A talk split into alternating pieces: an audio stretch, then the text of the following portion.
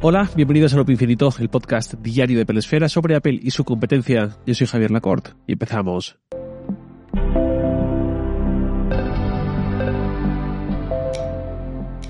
Hay una web de Apple que quizás no sea común para muchos de vosotros, para algunos seguro que sí, pero para otros igual no es algo que tengáis muy en cuenta, que es la web de Apple Newsroom. Es eh, la sala de prensa de Apple donde publican sus notas de prensa, sus comunicados. Es importante sobre todo para la prensa, que luego lo utiliza para publicar sus artículos, vídeos y todo esto, eh, aunque todo también llega al correo, pero pues eso, para el consumidor, salvo el muy hardcore, muy apegado a Apple, no es una web de consulta habitual o que tenga en cuenta. Hace unos días en esa web, en Apple Newsroom, Apple publicó una nota, un artículo, no sé muy bien cómo etiquetarlo, firmado personalmente por Eddie Q, que lleva en Apple literalmente más años que los que tengo yo, cumplió 34 hace, hace unos días, y actualmente es el vicepresidente senior, es decir, es el máximo responsable de la división servicios de Apple. Es raro que la newsroom de Apple publique algo así. No digo que sea malo ni que sea bueno, digo que es raro porque no es habitual y menos aún que vaya firmada por un directivo concreto. Lo que suben ahí son siempre notas de prensa, comunicados tal, sin atribuir a una persona concreta.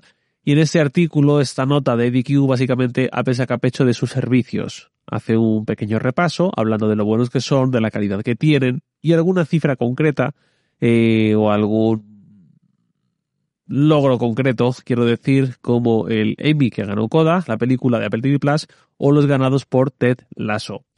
Eh, todo eso en referencia a Apple TV Plus. Habla incluso de eh, Shazam, de Fitness Plus, Apple Pay, etc. Y da algunas cifras, como decía, pero francamente, un comunicado así suele ir con la intención de reforzar la imagen de una división, reforzar la percepción que tiene la sociedad de su, pues eso, de la división, de los productos, etcétera. Y en este caso, la verdad es que para mí no lo refuerza demasiado, sobre todo por las métricas, no tanto por las métricas que da, sino por las métricas que no da. Apple ha corrido a hablar de ciertos hitos en el pasado. Recuerdo cuando habló de que había llegado a vender mil millones de iPhone en 2016, eh, venta acumulada, se entiende, o cuando llegaron a los dos mil millones, no hace mucho, o cuando han hablado de esas cifras de parque actual de dispositivos iOS, o cuando han hablado del número de suscriptores también en el pasado de Apple Music, cuando informaban hasta 2018 de las unidades que vendían de cada, acumulando la división de iPhone o Mac o iPad o iPod en su momento, pues todo esto. Eh, en cambio, en este comunicado, EDQ no ha dado métricas reales de nada. Se ha limitado a dar cifras de la cantidad de canciones que tiene Apple Music, o de entrenamientos que tiene Fitness Plus, pero no de cuánta gente realmente está usando esos servicios o alguna cifra similar, lo cual no es una señal de fortaleza. Porque además sobrevuela la eterna sospecha. La división servicios incluye Apple Music, la App Store, Fitness Plus, iCloud, Apple Pay, Apple Books, TV Plus, etcétera, etcétera. Pero ¿cuánto de eso viene realmente de esas aplicaciones, de esos servicios y cuánto viene realmente de la App Store? Y más específicamente, ¿cuánto de eso viene de micropagos en juegos de la App Store? Volviendo a TV Plus, cuando Q habla de ella, de los semi que han ganado Coda Ted Lasso, dice que cuando empezaron con TV Plus lo hicieron para contar historias que hablen de la humanidad en general, o algo así dijeron, y que esos premios validan ese tipo de narración y les hacen querer más. En TV Plus igual habría que detenerse porque lo llevo diciendo desde el primer día. Tiene menos catálogo, tiene menos profundidad que sus competidores, lo que queramos, es cierto. Pero el nivel promedio es alto, o al menos es bueno. ¿Quién más tiene un nivel promedio alto, o al menos bueno, para sus contenidos. Os hablo desde el corazón y con total sinceridad. ¿Lo tiene Netflix? Para mí, no. Netflix tiene algunas joyas, tiene contenido bastante notable, pero si vamos a ese nivel promedio, mirando el, total, para mí no es bueno la palabra que usaría. Está lejos de Apple TV Plus. Prime Video, pues a mí me encanta el enfoque que hace mucho en contenido local de cada país, eh, en la producción de documentales así curiosos, en la compra de títulos antiguos que hacen, en la parte de no ficción, que es de lo que más suelo disfrutar yo, pero tampoco diría que el nivel promedio de su catálogo es bueno. Con Disney Plus, pues más de lo mismo. Hay cosas buenas, pero también hay mucha morralla, además de contenido infantil, que está muy bien, pero si hablamos en clave adulta, digamos, pues Disney Plus para mí es otra cosa. HBO es quien veo más en la línea de Apple TV Plus, y no de ahora, sino del primer día prácticamente. Eh, de hecho, lo veo mejor que Apple TV Plus, si vamos a hablar de calidad promedio. Lleva muchísimo tiempo en el negocio, tiene un fondo de armonía fantástico y siguen con esas producciones de por lo general, buen nivel. Hemos cumplido hace poco tres años con TV Plus. Eh, podría estar mejor, seguramente, pero si lo miramos comparativamente, creo que está bastante bien para esa vocación de la que hablaba Q. Del resto de servicios, igual ya sabéis lo que pienso si lleváis tiempo escuchando este podcast. No es que estén mal, ni mucho menos, hay unos en mejor estado de forma que otros, pero quizás su calidad real no sea comparable al hardware y al software de Apple. Q en esta nota pone los servicios de Apple a la altura del hardware y del software de la empresa, a la altura en importancia, les pone en valor, pero francamente para mí en calidad para el usuario final hay varios que no están a la altura, ni mucho menos. Un iPhone, un iPad, un Mac, un Apple Watch, unos AirPods tienen un valor para mí muy muy alto.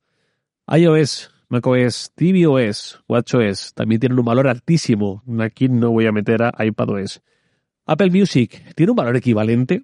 Para mí tiene puntos muy fuertes, pero rendimiento tal, pues no me voy a repetir con lo que dije ayer y he dicho otras ocasiones. Fitness Plus tiene un valor equivalente al valor que tiene un iPhone, unos AirPods o macOS. Un servicio en el que no siempre podemos mirar a la pantalla por su propia naturaleza o vamos a estar a una distancia en la que podemos ver qué movimientos hace el entrenador, pero no leer un texto. Y lo han internacionalizado sin doblaje ni locución local original, subtítulos arreando. Pues no puedo decir que Fitness tenga un valor equivalente al hardware y al software. Apple Books, libros. No es que esté mal, pero es que a Apple le da igual. Pone una novedad cada siete años, como la que contaba hace, no sé si fue ayer o, o anteayer, pero le da cero peso a nivel de marketing, de comunicación, de un montón de cosas. Parece que está ahí por inercia. ¿Qué más? iCloud Drive. Yo hubiese esperado que a estas alturas ya fuese un poquito o bastante mejor. Más claro, más simple de utilizar para decidir qué ocupa espacio en el disco y qué no, qué sincroniza siempre y qué no sincroniza nunca, qué sincroniza solo de forma condicional. Todo esto Dropbox lo tenía muchísimo mejor resuelto hace 10 años y iCloud Drive sigue siendo una incógnita para mucha gente, o esa es mi percepción en mi entorno por lo menos. Apple News lleva 7 años en marcha, 7 años que lleva en 5 eh, países, 6 países era, no recuerdo la cifra, pero por ahí. Y esa ha sido toda su internacionalización en todo ese tiempo. De Apple Podcast eh, podría hablar, pero como no me he tomado un Prozac antes de empezar a grabar, pues mejor ni hablo. Que no digo yo que sea todo un desastre, simplemente digo que hay algunos en mejor estado de forma que otros, pero que el nivel promedio no es el de su hardware ni el de su software, ni mucho menos por mucho dinero que estén ganando como división. Que una vez más, me encantaría ver publicado un desglose de ingresos de la división servicios. Y luego es el tema de a qué viene publicar esto ahora y además firmado personalmente por EDQ. No lo pregunto a malas ni con inquina, es una duda genuina ante un movimiento muy poco habitual por parte de Apple. Yo no sé dar una respuesta a esta duda, pero hay gente talentosa que cubre Apple y que yo sigo y admiro que tiene algunas hipótesis sobre ello. Por ejemplo, Jason Snell de Macworld o de Six Colors cuenta que él cree que los próximos resultados financieros de Apple del último trimestre de 2022 se publicarán en tres semanas o así van a ser malos a causa de la oferta limitada de iPhone que ha podido dar Apple en noviembre-diciembre a causa de las restricciones severas que ha habido por COVID en China y cómo ha obligado a muchas fábricas y muchas líneas de producción a parar o directamente a cerrarse por completo. Publicar esto, este comunicado sobre los servicios, sería una forma de anticiparse a esos resultados y compensar un poco la narrativa pesimista que estos provocarán, la cual a su vez provocará, si esto se cumple, una caída en el valor de la acción bursátil de Apple. La acción de Apple ha tenido unos últimos 20 años mágicos, ha subido un 35.000% en esos 20 años, ha tenido algunas correcciones, como en 2012, como en 2018, o por supuesto, como en marzo de 2020, cuando la pandemia puso todo en jaque, pero más allá de eso, ha sido un cohete hasta ahora. Hasta ahora, y no por Apple como tal necesariamente, y no creo que sea por Apple en sí, sino porque el Nasdaq ha tenido una corrección muy fuerte, que ha destruido mucho valor por el camino, y 2022 ha sido un año terrorífico para muchas empresas en bolsa, muchas de ellas tecnológicas, Netflix, Meta, Alphabet, eh, Tencent, Amazon, Microsoft incluso, todas han perdido mucho y Apple también. Apple tocó su máximo en diciembre de 2021 y desde entonces ha caído un 25% desde su máximo.